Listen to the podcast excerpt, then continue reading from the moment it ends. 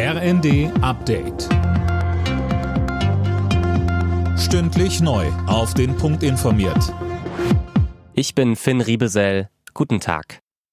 Die Diskussion um weitere Entlastungen wegen der hohen Energiepreise geht weiter. Jetzt hat sich Niedersachsens Ministerpräsident Weil eingeschaltet, Philipp Rösler. Ja, er fordert weitere Einmalzahlungen für Geringverdiener und Rentner noch vor Jahresende. Das sei für diejenigen nötig, die keinen finanziellen Puffer haben, sagte er den Funke-Zeitungen.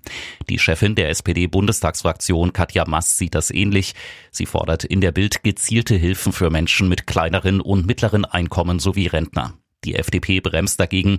Die finanziellen Spielräume sind begrenzt, so Fraktionschef Dürr in der neuen Osnabrücker Zeitung.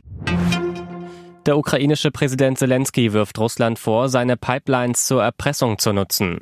Grund ist die Ankündigung, Ende des Monats für drei Tage kein Gas durch Nord Stream 1 zu liefern. Das Angebot, ukrainische Pipelines als Alternative zu nutzen, lehnt Russland ab.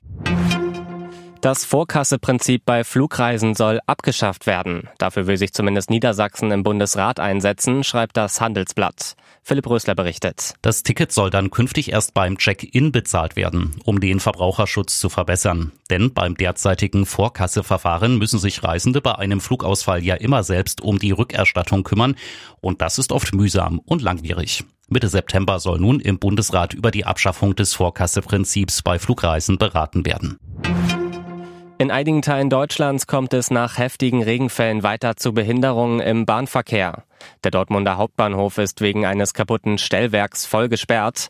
Auch in Teilen Baden-Württembergs und in Bayern kommt es zu Verspätungen. Alle Nachrichten auf rnd.de